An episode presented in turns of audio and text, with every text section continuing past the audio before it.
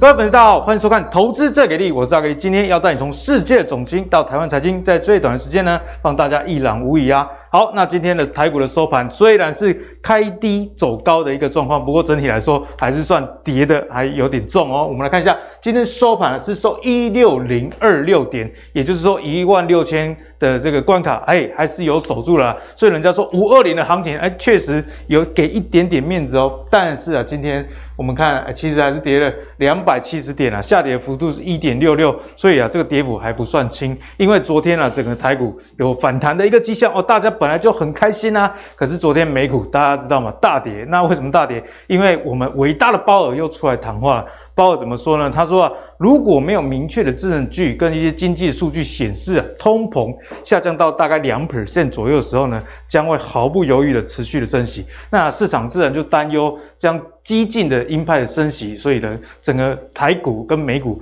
都有比较下跌的一个迹象。我们来看一下。昨晚啊，又因为这个通膨的紧箍咒，美股又再次的下跌啦。像这个费半哦，昨天跌了五点一七 percent 啊。诶，大家看到费半有没有觉得说，这到底是个股还是指数啊？前几天呃也是大涨，一一涨就四 percent 以上一天。那昨天大跌又跌了五 percent 多啊。所以现在基本上都是一天大涨一天大跌的情况。你看这个道琼也跌了三 percent 多，S&P 五百哦，前五百大的这个企业。一天也可以跌到四 percent 哦，那纳斯达克指数也不用讲，也跌到四 percent 多了。像阿格力自己的这个美股，我昨天看，呃，也是一类的哦，所以在。这这样子一天大涨一天大跌的情况之中呢，诶，投资人啊，其实看到下跌的情况就想介入啊，所以华尔街的一个言论也有说，这样子要达到经济的软着陆，确实是比较难的一个状况啦。所以在现在这种情况之下呢，回到台股，我们看到之前的台股呢，领跌是由谁领跌的？是由电子股领跌的。后来呢，全部的类股全挂了，连最强的金融也往下挂。那这个礼拜呢，稍稍有一点反弹的火苗是由电子股所领军的。那这个反弹看起来好像又只有昙花一现。不过，如果能持续的反弹下去的话，那后续该怎么看？就是今天跟各位讨论的一个重点。那今天的节目呢，比较特别，是我们改版后的一个新内容。前半段啊，会有我们的股市贵公子海豚来帮大家解析哦，整个盘势我们到底该怎么样去看待。那下半段呢，会由我还有这个海豚呢，回答大家 Q&A 的问题。所以，我们每一个礼拜四啊，都会有一个 Q&A 的内容。所以，大家如果有任何对股票的疑问，不管是产业上的、个股上的、ETF 上的任何疑难杂症，都在我们投资最给力的这个留言区留言给我们。那我们小编呢，就会收集大家的一个问题啦。当然，你如果是这个投资同给力的会员的话，哎。当然就是优先回答你的问题了啊，好吧？好，那我们来一开始来请教一下海豚哈，海豚，那下个礼拜的台股啊，该怎么看？因为现在大概就已经快周末了哈，只剩明天这个礼拜五。那这这个礼拜台股一下涨啦，一下跌，那美股也是一下大涨，一下大跌，大家看的今天啊都不知道该怎么做了。那从大方向上呢，那个看法？好，那今天就先从总金啦，好，那带到台湾这个相关的一个状况来跟大家去做解释哦。你像刚刚在讲啊，就是这个包友昨天又说了嘛，吼，就是说，哎呀，不惜一切大家打打压通膨啊，说要看到这个 CPI 哦回到两趴，哦，在这之前可能都要持续的升息。这其实这个事情在今年年初期就有谈过了，所以其实我对接下来的整个联总会的步调是非常的紧张啦。那对今年的市场基本上。有本来的，我记得年初的时候我说过，今年应该是一个震荡走高盘。对，那时候还没有打仗哦，那时候乌俄战争还没打哦，没想到乌俄战争打仗之后，然后后来就破线啊，破线打底又失败，然后又破线。基本上各个数据来看，我觉得我对今年其实是蛮悲观的啦，我是蛮悲观。但是说实际上还是用技术面去辅助，说有没有机会提前落底。对，好，那我们来看一下哦，总经相关的。那其实联准会在这个 FOMC 过后，其实官员有陆续出来去做这个发言。那其中有一位官员就有提到，哦，就是我们会持续的打压通膨，哦，那打压通膨就是为了要降低需求，甚至不惜哦要让失业率上升，哦也没关系。那所以等于说，就是我们要观察嘛，诶，那失业率有上来，就代表说通膨有机会降温。可是我们看到哦，非农就业数据，哦跟这个四月份的这个失业率呢，基本上诶都还是算。强劲，对，还算你看你看到翘起来了吗？哎，没有嘛，对不对？所以说，大家说四月说升息才刚开始，才升一码而已，哦，三月才升一码嘛。那大家说可能还没有看到实质的显现。可是问题是在 CPI，其实，在三四月其实已经持续的在飙高，三月是最高点，那四月稍微有降一点点，但年增率还是在八八八 percent 以上。所以比如说，目前其实看起来，哎，目前的物价通膨还没有达到失业率的状况，甚至失业失率那个就业率还是非常强劲。所以呢，我会觉得说，以这样的状况。那包我其实在前几天发言，我也觉得蛮矛盾的。有一点哦，大家可以参考看看。他就说，我们呢要怎么样？要打通膨哦，但是我们又有强劲的就业，所以大家不用担心会会软着陆。哎，其实很矛盾哦，因为你打通膨就是要让失业率上升，让失业率上升，那经济一定会下滑。那如果说你又要软着陆，又失业率又不上升，你要怎么去取得这个平衡？所以等于说，低的就业不低的失业率，其实带来的是通膨的强势的高涨。那另外，美国相关的所谓的薪资的上涨幅度，基本上也是蛮强劲的。那在缺工跟薪资状况都还是强劲的话，基本上通膨其实就不容易下来。这是目前我最担心的一件事情。好、嗯，那再我们看下一个哈。那第二呢，就是这个克里夫兰联储对这 CPI 的 CPI 的即时预测，大家可以看到哈，八点一三 percent 是对五月的。哦，这是还没正式预测预测预测的，因为其实在过去这边哦，基本上已经是连他就看到这个。黄色的柱体是它预测的年增率，那蓝色是实际公布的年增率。会发现其实最近都是这样，哎，蓝色的都比黄色高很多，嗯、那就代表什么？其实市场呢比他们的预估都还要通膨都还要更为更为高哦。那所以呢，这个数据又有一个另外一个点要可以跟大家分享，因为其实我大概就是每个礼拜我都会写我自己的笔记交易室笔记的周报嘛，那我都会去看这个数据。那上礼拜我印象中是八点零五。哦，那在 CPI 公布前其实是七点九，所以七点九变成八点零五，现在又变成八点一三，所以等于说它的这个预期哦，基本上也是在持续的在调高。所以呢，大家想说三月通膨见高，哎，四月开始降温，难道是谈先先谈了一波嘛？可是大家想一件事情，这是年增率哦，哦，这是年增率哦，嗯、哦，不是不是不是绝对值哦，不是绝对值通膨降温了，是年增率降温而已。所以你说今年真的你要降到联总会目标？年初的四趴以下是很困难，后来有调整成六趴以内。那我就说，有一些比较悲观的机构是认为说，今年要降到七趴以内都很困难。嗯、欸，所以其实我是觉得说，今年哦、喔，吼，今年到七趴都很困难。所以我觉得说，接下来虽然说联总会说到九月为止是连续三次两码嘛，对不对？那但是呢，我是觉得接下来可能就像通膨那个鲍尔昨天讲的，可能会还是有可能会持续的升息，因为毕竟我觉得通膨状况看起来目前是。比预估严重，甚至比我自己想象都还要严重。好、嗯，那再来呢，就是这个信用风险利差，因为其实市场大家知道，从今年年初可能是关心这个乌俄战争，然后变成关心原物料，对，变成关心这个升息，关心通膨。嗯、其实现在已经开始在关心经济衰退了。哦，其实市场的风向开始在改变，因为其实你会发现说，最近你去看一些美股盘后的一些新闻，都会说，哎，市场又开始担心经济下退，经济衰退，所以所以下跌。所以其实这个目前经济衰退其实是。慢慢取代通膨啊、战争的这些的问题，其实最大原因可能是这个，因为你如果说通膨，企业的获利还是很好的话，嗯、啊，大家没差，通膨就让它通膨，反正我们赚钱也很多嘛。对、嗯。但是当赚的钱不多又通膨的时候，呃，这个双重夹击，大家就多掉。对，其实就是其实也是市场是蛮担心所谓的停滞性通膨的发生啊。那其实这个观察这个信用风险利差，我觉得这可能是市场下一个阶段会关注的一个指标。哎，海豚，这个指标我们比较少看到，可不可以帮大家解释一下？好，简单呢，它就是用这个那个美国，就应该说债券有。分什么？哎、欸，高收益债就乐色债，或者是所谓的非投资等级债券。是，然后还有就是就是 CCC 级，然后再就 BBB 级，然后再就是低低利率就是 AAA 级，就是最安全的。嗯、那 CCC 级呢，那就是用这个去做一些乘数之后会得到这个。信用风险利差，那当信用风险利差飙高的时候，就代表说，短线上的这个债券基本上都没什么人要、嗯、哦，所以就会抛售嘛，抛售利率就上大幅上升。那当这个利率上升的时候，基本上因为没什么要，流动性就降低，所以市场会出现流动性风险。那所以你会看到说，像二零二零年那时候为什么啊？为什么那个联准会要拼命的撒钱，嗯、就是为了要避免流动性风险出现像二零零八年这种状况哦。那所以你会发现说，其实每一次信用信用风险利差在飙高的时候，基本上市场都会有比较大的动荡。哎、欸，从这个年份上看来，海豚是不是跟股市的诶、欸、所谓的空头，哎、欸，其实是蛮正相关的。对，我是把它特别标出来，因为像二零一一年的时候也是一次嘛，哦，然后哎，二零一五年那时候也是升级循环的一次、啊，股市也大跌。对，然后二零一八年这一次就是那个贸易战，中美贸易战。嗯、那二零二零年就不用讲哈，这个大家都知道。所以目前其实又有翘起来了哦，又有翘起来。其实是短线其实飙得蛮快。那但因为现在拉起来跟以前比，好像哎好像只有一点点。对。但其实短线它的涨幅是很多的。那所以大家一定要留意这个信用风险利差的指标。如果再持续的飙高的话，我觉得市场上开始就要开始面对所谓的那个金融市场流动性的问题哦。这个是我是觉得接下来市场可能开始去关注这个指标。好，那接下来跟大家回顾一下，因为最近大家都说融资已经减肥减了很多了，对，没错，所以应该要打底了。而且之前也有什么融资追缴令也有出来，那我是可以跟大家分享啊。我记得上次来好像也有讲到是说，哎、欸，其实那个我有一些营业员朋友，就是去收集各个券商的营业员当朋友，然后就问他们说，哎、欸，今天追缴状况怎么样？啊，每天就是问他们，然后也被我问到烦。你是不是都专门挑这个长得比较漂亮的？欸、没有，很可惜，怎么这么积极？我的营业员朋友都是男的，哦、都是男的。好了，那个重点是说。我跟他们讲说，发现是说前一阵子的确有一波融资追缴令，但是也没有到非常严重的状况，而且很多的散户是选择补钱继续撑的，补钱啊，继续撑啊，补钱继续撑的，好，就是在在前几个礼拜，反正前两年赢很多嘛，盖手盖饼啊，这样就对了，是希望还有啊，因为其实我就我知道，其实蛮多的。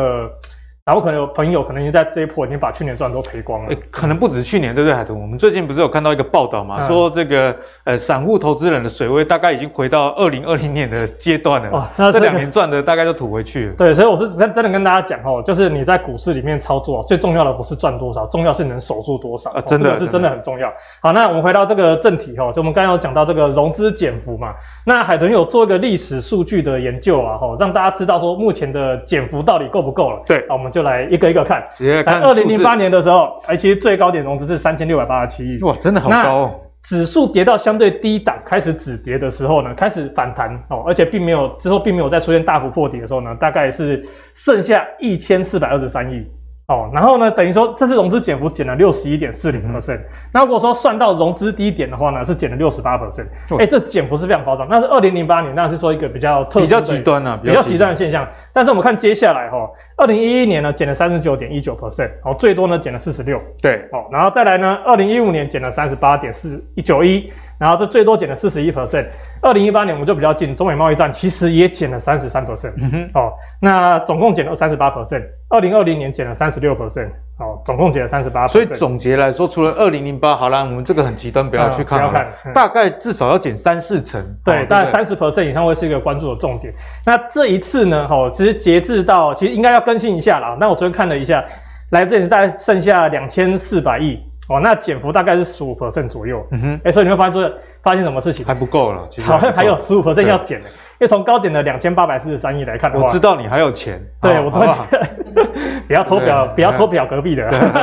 然后所以等于说，我们现在假设好，我们剩两千四百亿的融资，嗯，那代表说你要减减到剩三十趴以上的话，大概要到一千九百九十亿以下。等于说你这样算的话，可能还要再减个四百亿。了解。哦，所以等于说，目前市场的以融资减肥的程度来说，以空头市场的融资减幅来说。嗯其实是远远不够的。对，那有人会说啊，其实之前有几次融资断头之后就反弹啊，什么什么的。好，那我跟大家讲一下哈，这个融资断头啊，我有特别加个条件，叫什么？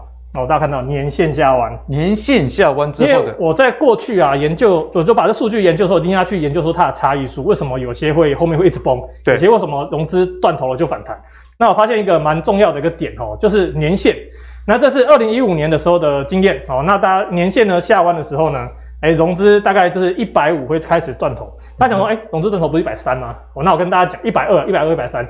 那跟大家讲一下哈，因为这是大盘的整体的维持率。对，所以呢，虽然说融资维持率是一百五，但是其实很多个股已经破得很乱七八糟了。是。那有些个股可能还在一百六、一百七，所以相对平衡来说，我们就抓个大概值就是一百五。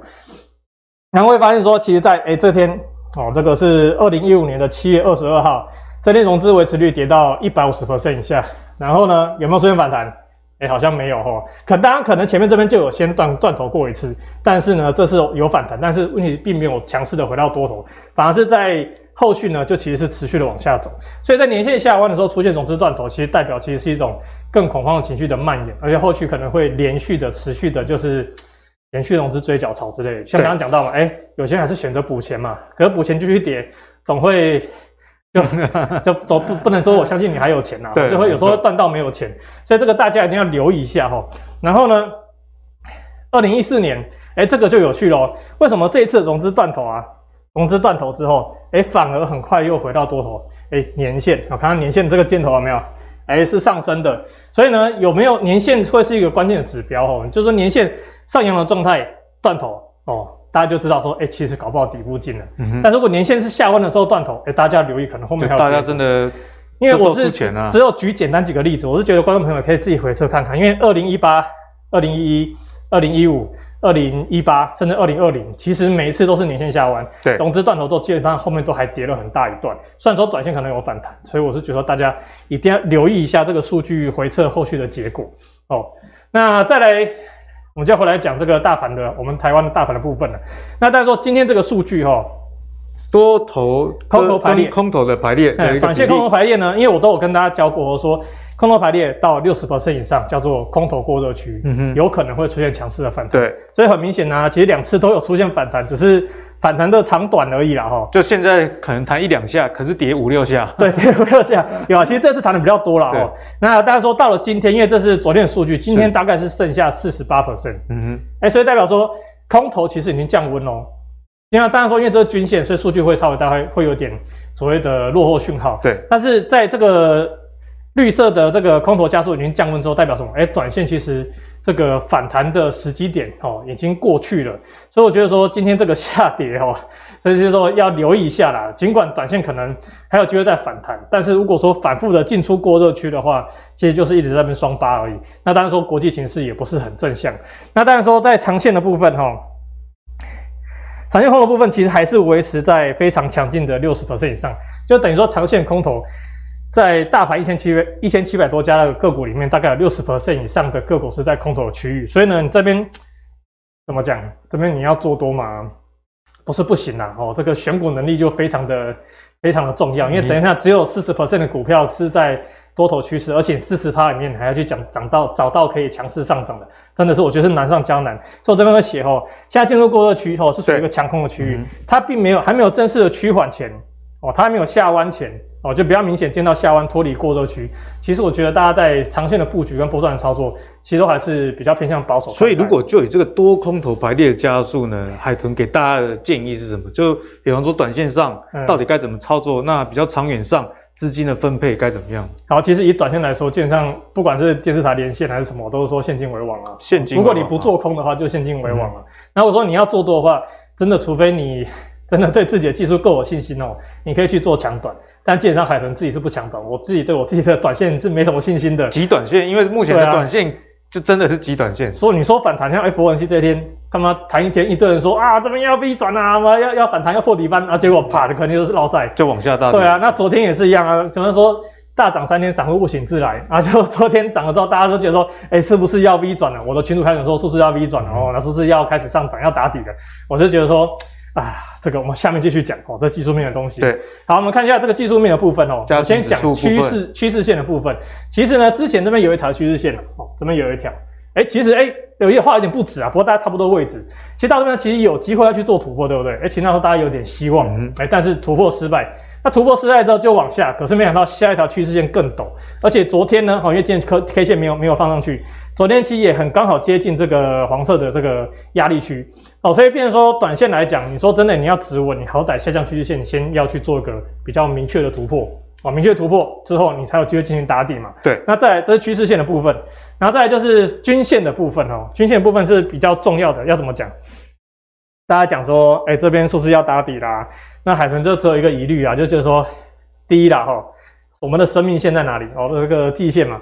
哇靠，还这么远呢！而且季线还在一万七之上。对，还在一万七之上。而且重点是什么？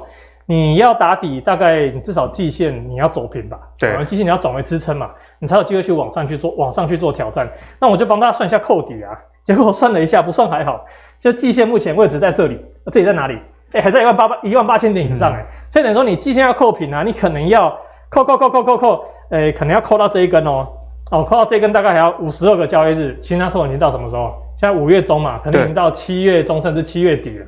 那我是觉得说，等于是说，换句话说，你要好好的做多，你要波段要有机会，可能要等到七月再来观察。大概第二季都没什么希望。第二季可能就没什么希望，就等于说第二季可能就在那边反复震荡，而且反复震荡还是乐观的状态。嗯、万一又出了什么 trouble 哦，万一有什么新利空哦，又发生什么事情、嗯、哦，那万一这边继续破底哦，那个就不好玩了。那个整个打底时间又要全部在延后。那为什么这样说呢？因为其实之前把这边盖起来的话，哦，之前本来是要等季线扣到这一根，这个时间大概就是。哦，季季季线扣到这一根，哦，季线扣到这根，大概是五月底的时候会扣会扣到这边。那如果说指数啊都直接在这在这个一万七千点上面整理的话，而且像季线是有机会走平的哦。可是后来就怎样？哎，就破底了嘛，哦，这边就破线了嘛，对不对？那破线之后就等于说整个打底期就一直延后，一直延后，一直延后，所以呢就会变得非常的麻烦哦。所以短线来讲，对我来说，我就觉得说。呃，以大盘的技术面来讲，我觉得这个可能就还有得等。就其实做多也不代表赚不到钱，但就蛮个股表现的，而且是很少数的个股，很少数，而且而且有些甚至行情都没几天，然后搞不好美股又一个利空，你本来好不容易今天涨了十趴，明天又吐十趴回来，哎、欸，其实蛮常见的，最近对啊，最近其实很常见，所以我觉得说大家最近的操作真的是也不要说小心啊，嗯、就直接跟你讲现金为王，对，现金为王，好，好。好，那那接下来呢，就要来跟海豚来询问啦，因为我们刚刚讲到整个盘势上确实空头的这个压力非常大，嗯、因为我们刚刚看到这个季线还在一万七千点之上啦，嗯、哦，所以你说台股短期内要什么大逆转，确实是蛮难的。坦白讲啊，只要一万六你有手，就真的就已经很厉害，阿弥陀佛了，哦，有办法这个平盘这样整理，这样就可以了。但是我们刚刚有跟大家提到嘛，那但是类股或者是少数的个股还是有机会。那很多观众朋友其实非常有兴趣的，那势必是这个航空类股了，所以就来跟海豚来专录一下航空类股，我们该怎么看？就是我们投资最给力啊！现在除了呃这个 Q&A 的回答以外，每一集都会特别专录一个产业来给大家不同的这个产业知识，而且更深入的去了解了。那我们看到迎解风潮了，我们看到全球的航空业正在强劲的复苏吗？我们。来看到，根据国际航空运输协会的总干事欧兰总干事安纳讲，他说啊，二零二一年国际航空旅行量呢，约是这个疫情发生之前二十五 percent 哦，去年大概也才二十五 percent 而已哦。那今年哦，我们今年第一季啊，全球航空旅行量诶已经增加了四十二 percent，因为不是有一一些国家已经。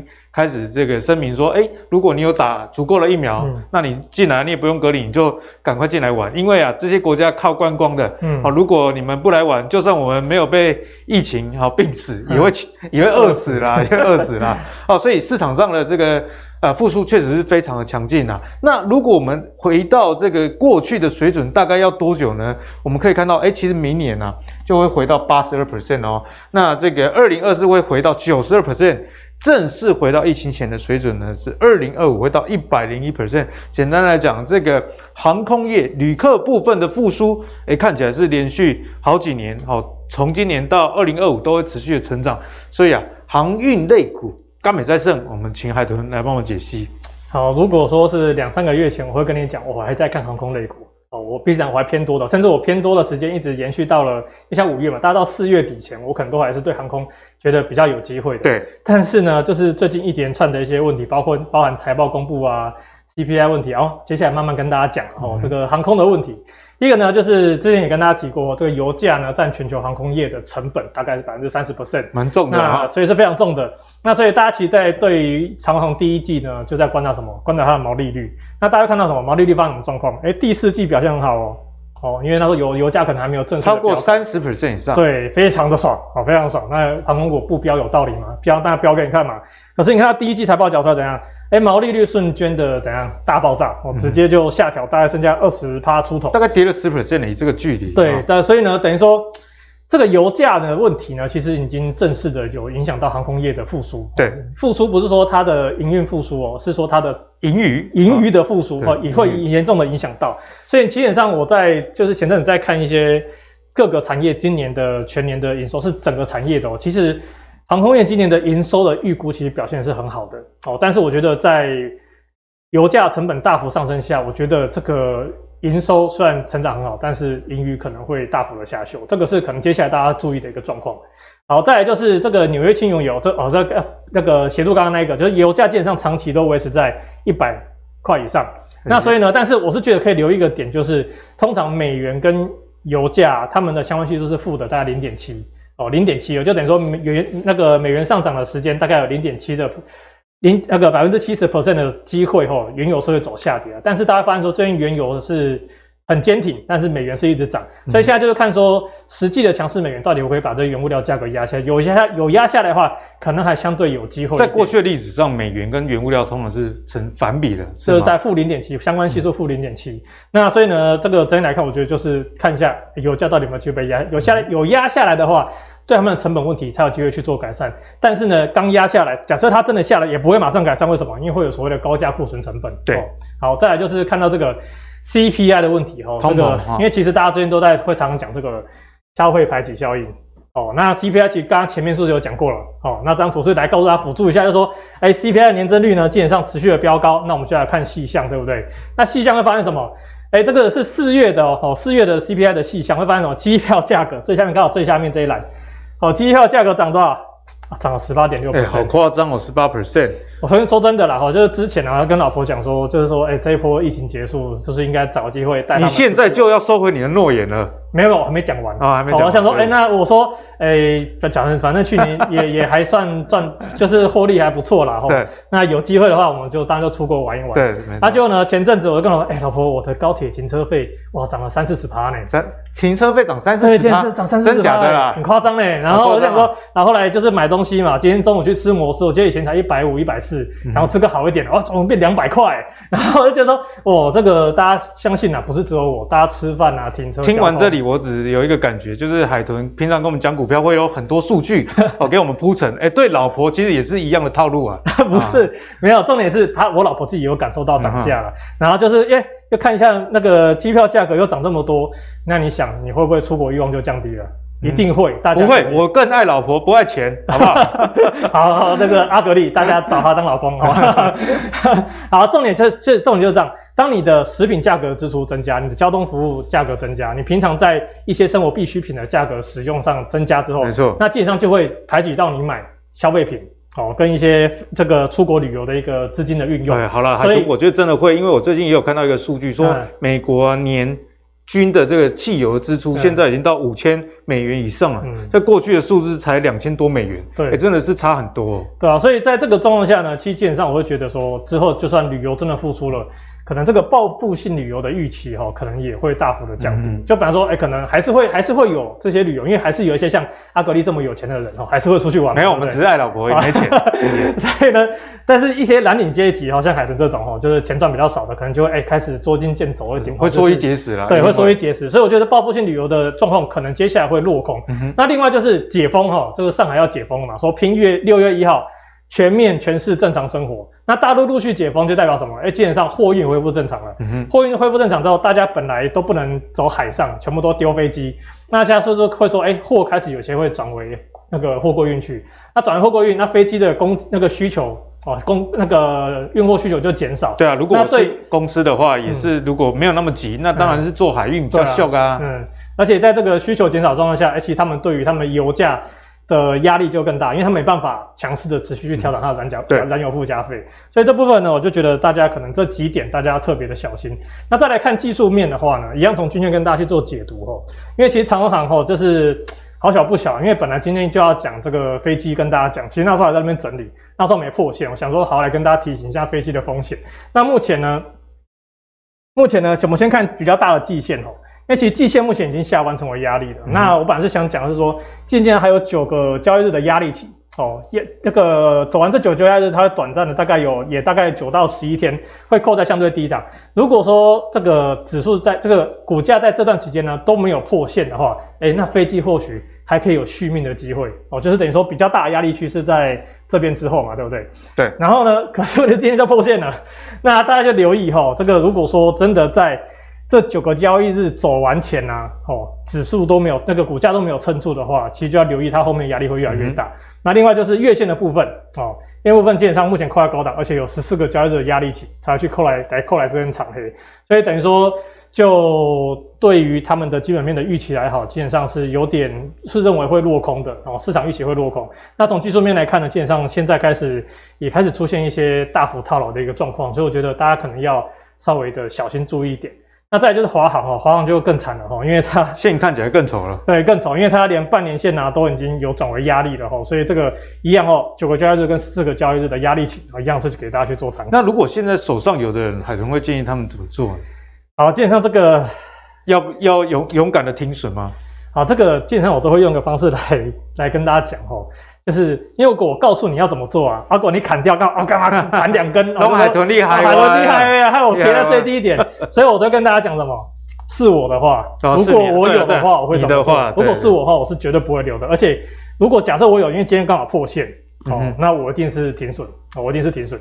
哦，我就先跟大家讲，但是我也是跟大家讲一下，我常常讲那两句话了，要有勇气砍在阿呆股，哦，要不然你就是要。有心理准备，明天有更低点让你看哦。这个就是我比较常讲的一句话，分享给大家。好，那谢谢海豚在航空股上给大家建议了哈。嗯、海豚刚刚讲啊，我们是个你别掉，一嘎滴啊，今麦是真一也北掉，好不好？因为其实每个人都有每个人投资的判断。嗯、那我觉得节目最重要的是不是跟大家说买卖的建议，嗯，而是给予大家客观数据的分析啦。给大家思考的方向。对，像海豚刚刚也给大家嘛，不管是这个上海。即将要解封了，嗯、那你如果说这个海运你可以开始顺畅的时候，那如果我是老板，我这个货的价值没有到那么多，嗯、也不急的话，嗯、那我当然不会走空运啊，嗯、因为空运确实是贵很多。那油价也在上涨，以及机票价格的这个高涨，嗯、机票价格高涨，如果说大家都有钱就算了，嗯、可是现在大家是。呃，因为通膨关系，啊，厝也起啦，嗯、啊，啊，利率也起，什么拢起，啊，到要出国佚佗，哦，海豚都应该甲因某讲啊，哈、哦，先看看淡诶，哈，以后看这里啊，好，延迟享乐是为了享受更大的乐了啊，海豚，好不好？好，好，那接下来呢，我们就要来跟大家来进行我们新的这个 Q&A 的一个内容啦。嗯、所以，如果你现在有在看这个节目的朋友，也欢迎你们在这个影片的留言区留言给我们，诶，你想要问怎么样的问题？不管是股票个股。还有这个 ETF 还是产业，通通都可以问。那重点是，如果你是这个投资同给力的会员的话，小编会优先统计，好不好？因为付钱的毕竟是老大，哈，好不好？好，那 Q&A 大募集呢？我们先来恭喜喵喵哦，成为我们第一位问问题的这个观众朋友啊。请问啊，外资调降友达的平等啊，面板的报价也下跌，诶，很不错哦。这个基本面、产业面都有在看哦。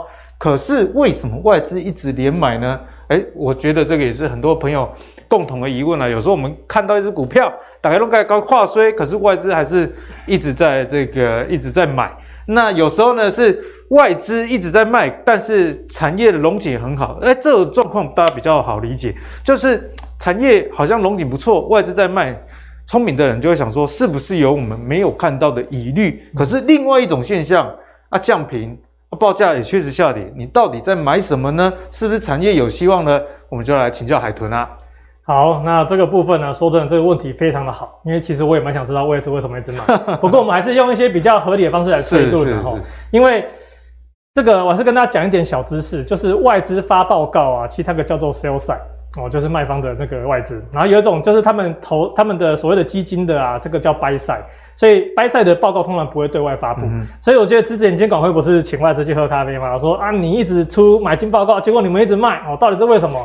所以其实我们在看就觉得说啊，本来就买的人是不同的单位，就是这个研究部供哎啦，啊，这研究部买的，我们要不要听研究部？这是我们两个的自由。对对对，好所以我就觉得说这个呢，大家要先知道这个小知识哦，也算是冷知识了哈，但是蛮重要的。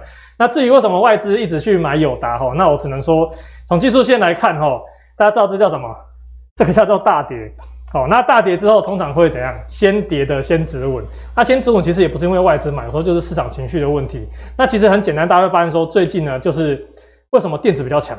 你会发现，哎，电子明明就不是说很惨嘛，需求衰退，为什么电子最近反弹都比较强？我自己觉得，因为之前跌最多。对，跌最多啊，这就是重点。因为其实外资虽然一直在汇出，台湾的投信一直买，可是问题是他们资金就在，还是要在池子里面一直转啊，他们还是要一直动。所以变成说，他们只能去买相对安全的个股。他们只能去买相对更安全的个股，就像年初他们买电信股一样。其实电信股也没什么业绩成长。对啊，啊，中华电信就跌跌去，对，也不知道在涨什么。那所以呢，这就是一样的状况哦，就是投信呃外资为什么会去买友达，就是因为它跌得够深，那短线筹码相对干净，他们可能就进去先做个避风港。那等到市场哎有其他机会的时候，他们再把从这个低基期的转去哎有攻击机会的个股。所以其实跟我们大家操作也是一样的。所以我也常常讲说，像海豚最近可能做空，我都建议我学员说，你不要去控这种跌一大段的。对，虽然说它很惨，它很烂，它真的很糟糕，它甚至可能要下市，可是就是不要去控它。为什么？因为有时候一弹啊，哦，这个十五点八到十八，哎，没有二十趴，也有十五趴呢。哦，那这个也是一样，昨天给突突然来一根，把你嘎把你嘎出场之后，今天又跳下来。对，所以我觉得说。真的哈、哦，就是操作上这有些没嘎啦，不是说一定说它好才能买。那像其实像之前有时候真的很恐慌的时候啊，比如融资大断头，有时候反而真的是越烂的股票，短线真会弹越多。为什么？因为它就是因为烂，所以大家杀的够深。所以这个部分也是提供大家去做一个观察。对，从另外一个角度来看，有时候你说什么面板报价下跌，那其实这一段在跌，其实也反映了这样子的利空啦。嗯嗯、那如果利空已经被反映到价格上有一定的幅度的时候，你又要它再继续往下跌，那个困难度就比较高了。嗯、那还有刚刚海豚提供给大家的一个知识啦，诶，外资的钱在台湾它是不能炒汇的哦。嗯、哦，所以这个我们的政府有规定，一点要被勾平。所以今年年初呢，像是中华电、远传以及很多的防御型类股。都涨到天上去，为什么？因为他们也知道买电子股我可能会亏钱，嗯、我宁愿去买防御型类股啦。所以有时候外资的买也不代表是看好，有时候只是一个资金暂时停车的地方而已。哦，提供给大家做参考啦。好，那第二题呢，就是阿格力来帮大家回答哈。这是因为上一次我有跟大家介绍过这个零零七一二、零零七一四哦这一类这个 REITs 的 ETF，那也跟海豚啊、哦，我们也来分享一下，嗯、就零零七一二。还有零零七二两个人都问啊，好像中医有提到升息缩表会减少 MBS，MBS 就是这个抵押型的这个债券，啊，抵押型的这个债券的房屋抵押型的债券呐，哈，那这应该是不利的吧？好，那零零七二大家真的是有好好的去看哦，是贷款类的 E-REIT 啊的 REIT 的，这个叫 M-REIT 啊，M-REIT 这个 M 呢就是跟这个 M 是一样，Mortgage 就是抵押型的，所以两个的问题其实是一样，升息环境下是利空还是利多？哈，阿格力就来帮大家解析啦。好，那 REITs 呢，先跟大家呃分享哈，如果你还没有看阿格力上次那一集的，请记得回去看啊。REITs 就是这个买房地产，嗯，哦，收租这样的概念，可是 E-REITs 呢，就是诶，他买房子，他是直接持有房子，所以这个 REITs 呢，它的租金的收益哦，它利息的收益是来自于房地产。那 M-REITs 呢，简单来说就是 M-REITs 公司它会去买呃房屋的债权哦，那它是借比较低利率的债权去买这个债，所以它是赚中间的这个利差哦，利差，所以它。并没有直接持有房子。好，那零零七一二这档 ETF 呢，它就是属于这种没有直接持有房子，它就属于这种 M-REITs 的这个 ETF。好，那升息到底是利还是弊？先给大家一个答案呢。我把这个零零七一二跟美国基准利率哈列给大家看。红色的是美国的基准利率，那这个黄色的是富时不动产这个 ETF 零零七一二的一个价格啦。那我们来看一下，诶，当升息的时候。哦，当升息的时候，诶，它的价格往上，还看起来升息好像是好事。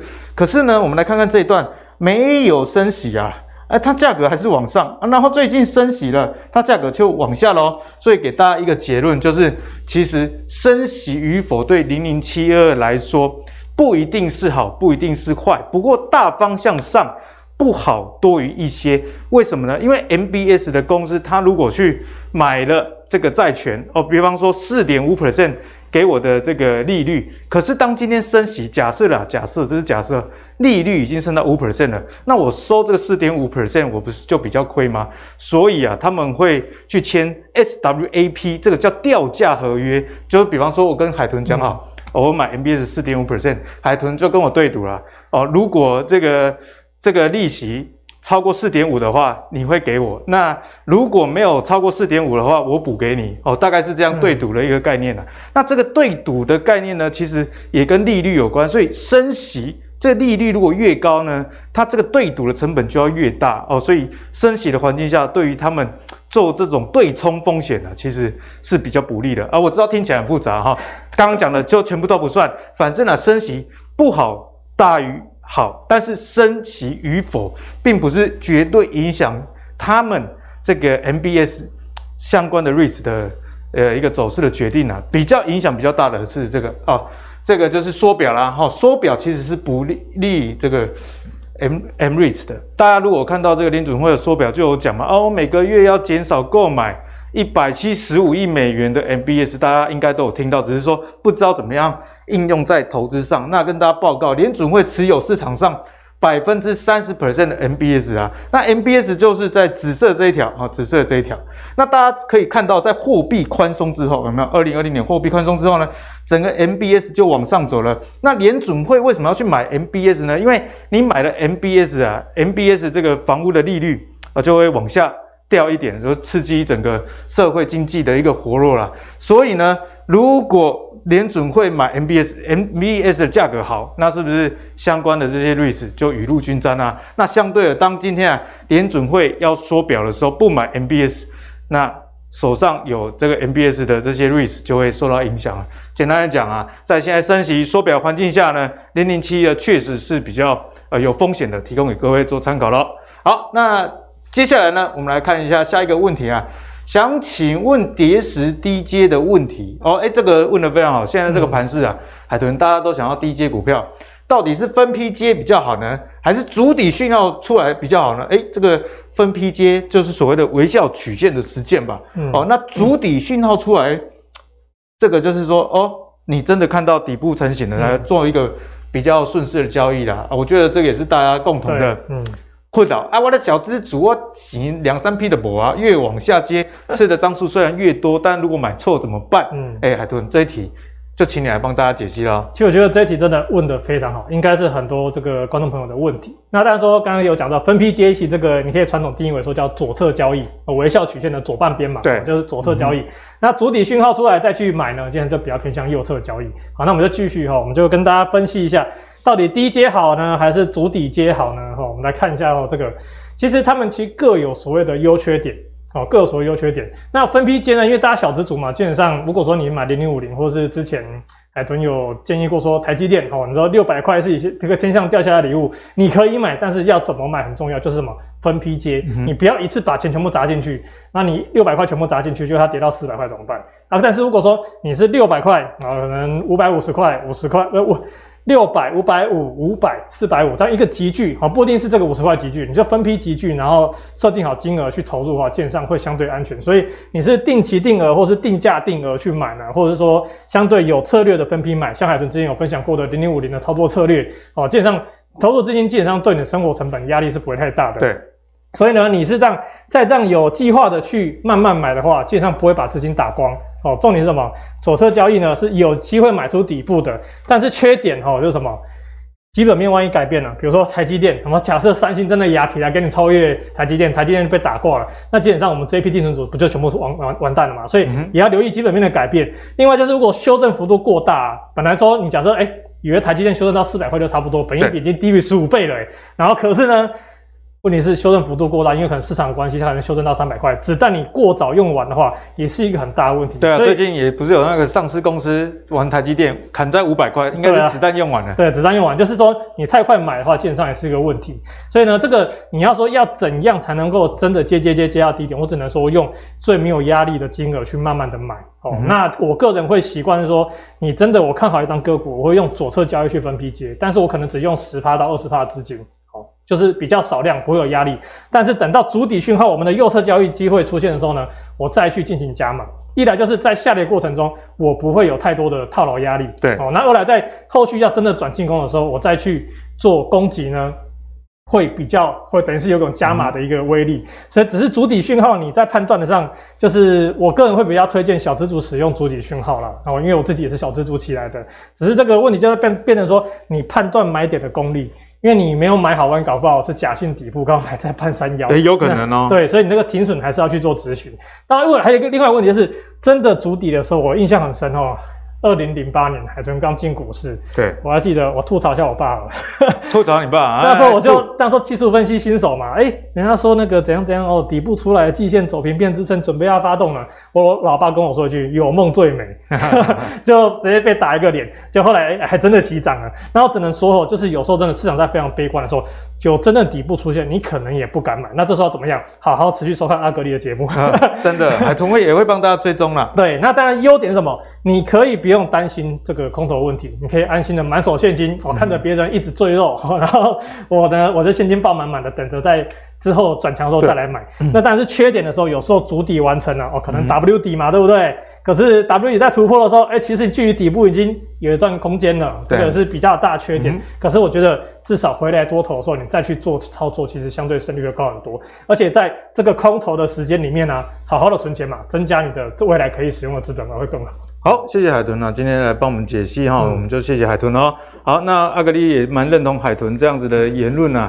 那阿格力给大家的建议是说，如果你钱真的是还不错多，或者是你很会把一批小钱拆成很多批小小小小钱的话，啊，这个分批接确实是不错的策略，因为其实左侧交易很容易就是买到很便宜的一个价钱。不过也像海豚讲的啦，有时候你子弹过早用完，结果它持续下跌，你可能心里会奶热。所以呢，如果呢你是要采取这个计划的话，我给你的建议啊。我自己最近在采用这样，那跌十趴再买，或或者是说跌二十趴再进场，你你的下一批的资金，因为你如果照时间去走的话，你不真的不知道它会跌到什么时候，好，所以如果要克服这个子弹已经用完，哦，还买不到底部的话，我觉得以下跌的百分比来看，或许也是一个不错的选择啦。那如果你这个主底讯号出现的时候才要买，就像海豚讲，安心度过空头。那缺点呢，虽然离低点啊较远。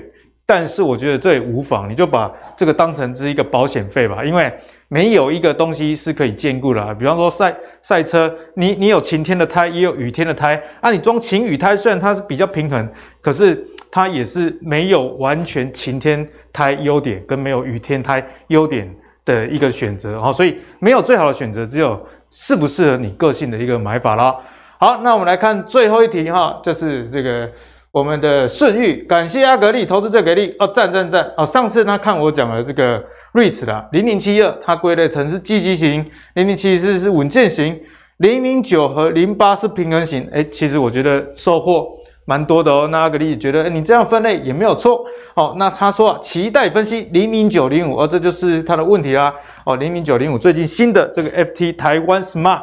这样的一种 ETF 哈，富时的是否真的能取代零零五零呢？为什么他会说取代零零五零？是因为啊，这个零零九零五里面其实是蛮多市值很大的公司啊，市值只要在一 percent 以上，其实是保送进入到这个 ETF 里面，所以颇有跟零零五零哦抗衡这样的味道。那这种是属于这种。多因子的 ETF 啦，就是说我不是以市值而已，我还是有，比方说股利率啦，或者是我的财报的哪一个指标 ROE 之类的，啊，来增加我成分股的入选哦，所以大家会期望用这种多因子的。好，ETF 来击败零零五零。那我知道为什么他会这样问呢、啊？因为根据这个投信业者过去的历史数据的回测，哦，是回测哦，回测，呃，确实是击败了这个零零五零啊。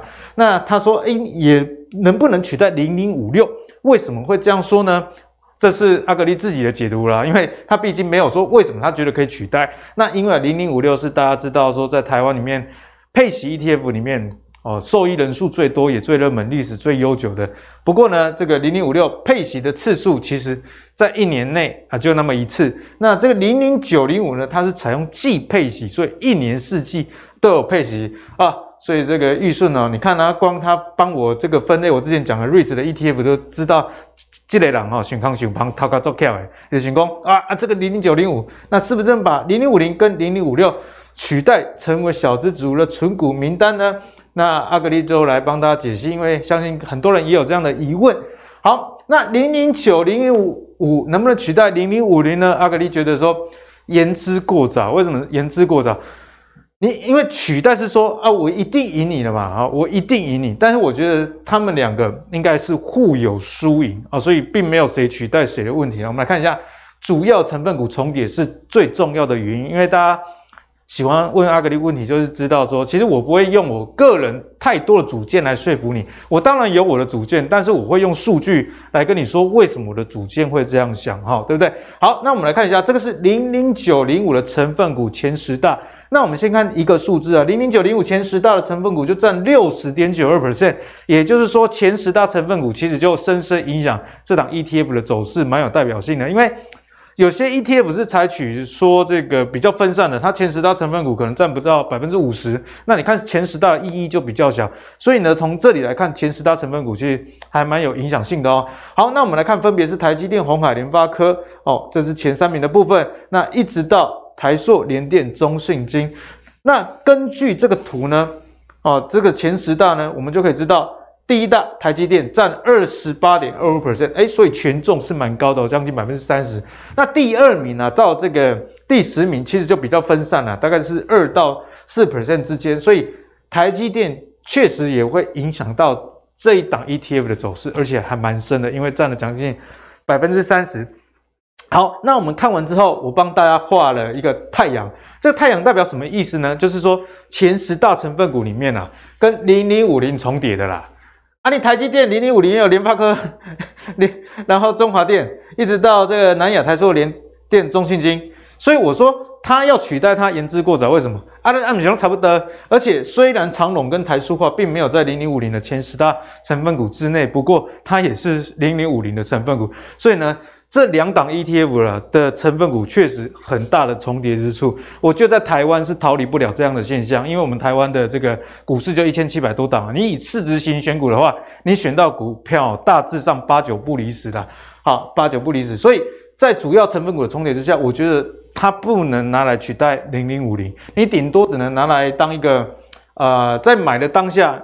哦，假设你是做波段的啦，假设你是做波段，他是做，呃，这个他是说做存股的嘛，那存股我觉得长期来说不一定，那影响最大的大概是台积电啊，因为零零五零台积电的持股比重非常非常的高，嗯，大家应该知道这件事，所以今天假设台积电是在这个二零二零到二零二一之间很强的一个阶段的话，你觉得零零五零会不会把零零九零五干掉？这个几率就相对比较大了。那当然，如果台积电像今年杀那么凶，那持股比较多的零零五零，它的股价可能就会比较弱势哦。所以这其实逻辑上大概是这样。那为什么零零九零五有人会觉得说有办法取代零零五零？是因为它里面多了一些中小型股的部分啊。那大家觉得说，诶，中小型股的成长动能在股市多头的时候，哦，加上这些大型股就可以把零零五零干掉。可是大家也要知道，在下跌的时候，中小型股的下杀。会杀的比较重哈，所以能取代它吗？我是觉得不能取代。不过它也是有它的优点啊，有它的优点。例如说，零零九零五的这个股利率、殖利率比零零五零高好。所以我们来看下一张图，零零九零五可不可以取代零零五六的配息啊？其实这个用逻辑去思考就有答案了。我刚刚跟大家讲了嘛，你看这个零零九零五的成分股都大基，弄大基啊，他们殖利率有很高吗？通常大型股啊，这殖利率相对来说。就不会到太高啊，就不会到太高。所以呢，能不能取代零零五六的配息呢？阿格力觉得是没办法，因为你如果以殖利率的角度，那我们来看一下投信业者他自己给的资料，他自己给的哦，不是我给的哦。哦，他追踪的是这个特选 Smart 多因子指数的一个股息率来做一个回测哦。那他对比的是台股啊。加权指数的一个股息率，好，那我们就来看一下哦。蓝色的是这个多因子的指数，在这几年呢，我们先不要看过去啊，因为比方零九年跌得很惨，殖利率会比较高。我们就来看哈，在最近这两年哈，最近这两年，其实这个值利率，你说四点三四 percent、三点四八 percent，虽然是赢这个加权股价指数的这个股息率，但是你跟零零五六大家印象中的这个五 percent，其实还是有差啦。而且最近它大盘跌得很烂嘛。我们前几天投资最给力有跟大家来讲哦，股怪教授谢承彦那一集也有跟大家说，哎，其实零零五六人家预测今年的殖利率可能会有七 percent 甚至八 percent，因为里面大概有一半的成分股啊，这个殖利率都已经非常高了。所以如果你是想要以稳定的这个殖利率来说的话，零零九零五并不能取代零零五六。那我知道为什么大家会喜欢它，因为它一年配息四次。不过阿格力也要跟大家讲哦。配息四次不代表四次你都拿得到钱，因为我自己也有介绍过很多的 ETF 都是有计配息的，但你要想配息的来源来自于什么？哦，配息来源主要两个，一这些公司发的这个股利的部分，所以这些公司发的股利并不会因为你一年配一次还是配四次有所改变吧？好，所以顶多是说哦，我既配息，我只是把这个配息啊 用四季来来发给你哦。有些公司是这样，那没有发股利的时候，这股息从哪里来？当然不是你的本金啊，那是某些基金的做法，而是啊，当我这一季，比方指数成分股有调整啊，有资本利得的时候啊，我探钱或者可以出来分。所以呢，像今年第一季台股跌成这样，很多季配息的这个 ETF 都没有配息，为什么？因为不是这个除权息的旺季，所以。成分股没有配股利，然后，然后这个股价也没有赚到哦，所以最后跟大家呼吁啊，季配息并不是决定你要不要买一档 ETF 最重要的考量之一，你还是要看一下成分股是什么，你喜不喜欢选股的逻辑，你觉得 O 不 OK，再做最后的考量哦。好，那今天的这一集就到这里了啊，今天是我们改版的内容，前面呢海豚也跟大家讲了很多关于总金通膨，其实还在。呃很高档的一个数据来跟大家讲啊，其实这个产业上啊，这个公司营运的风险还是相当的高，所以对于大盘啊，在短线上，他建议大家现金的比重还是要提高，才能安全的度过这一波的一个熊市。那下半段的 Q&A 呢，也欢迎大家在投资最给任何的。影片下面的留言区留言给我们你想问的问题，不管是股票、ETF 还是产业，阿格力都会找最适合的人来帮各位解答喽。好，那如果喜欢今天节目的内容的话，别忘了上 YouTube 订阅 MVP 财经生活频道。我们下一集再见，拜拜。